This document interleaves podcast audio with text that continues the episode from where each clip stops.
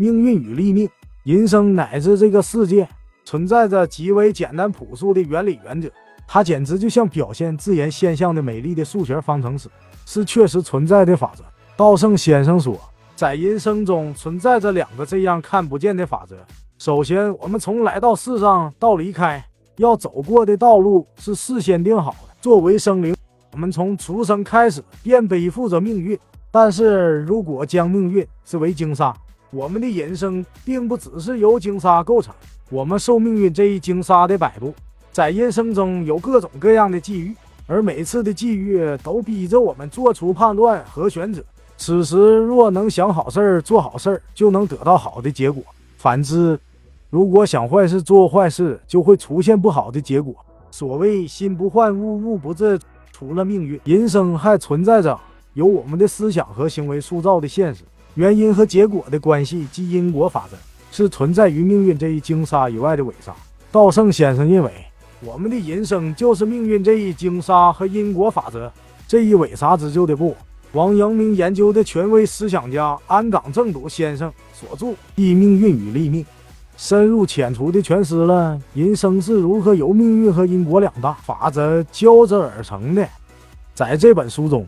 安冈先生解说了中国传统文化中《阴字录》这一立命之书。《阴字录》的作者袁乐凡在儿时从一位精通艺术的老者处得知了自己的命运。老者说，他将在科举后出仕，成为高官，年纪轻轻就能成为一地的长官，能结婚，但无子，五十三岁便会死去。后来，老者所说的话果然在他的人生中一一应验。于是他接受了自己的命运，正如老者的预言，他当上了地方长官，遇到了一位有名的禅师，叫云谷禅师。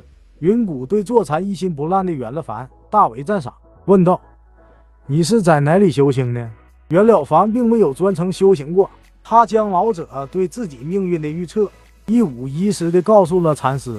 正如老者所料，通过科举当上了官员，在地方上任，虽然结了婚。但现在依然无子，想必定将按照命运在五十三岁时死去。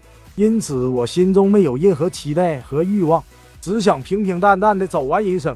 袁了凡刚说完，云谷禅师就对他说：“你真是愚钝不堪。虽然人各有命运，但又哪里有完全依照命运活着的余音？命运是可以改变的。命运之外，还有因果法则。只要思善行善，命运就会向好的方向发展。反之亦然。”后来，袁乐凡一心行善，战胜了老者所说的命运，有了儿子，寿命也超过了预言的五十三岁。年过七十，冷言十分健康。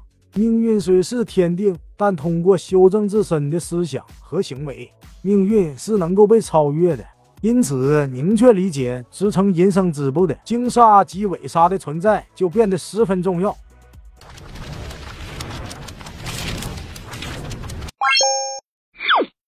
我们书友会希望用十五年时间带动一亿人读书，改变思维、思考致富，和一千个家庭共同实现财务自由。快来加入我们吧！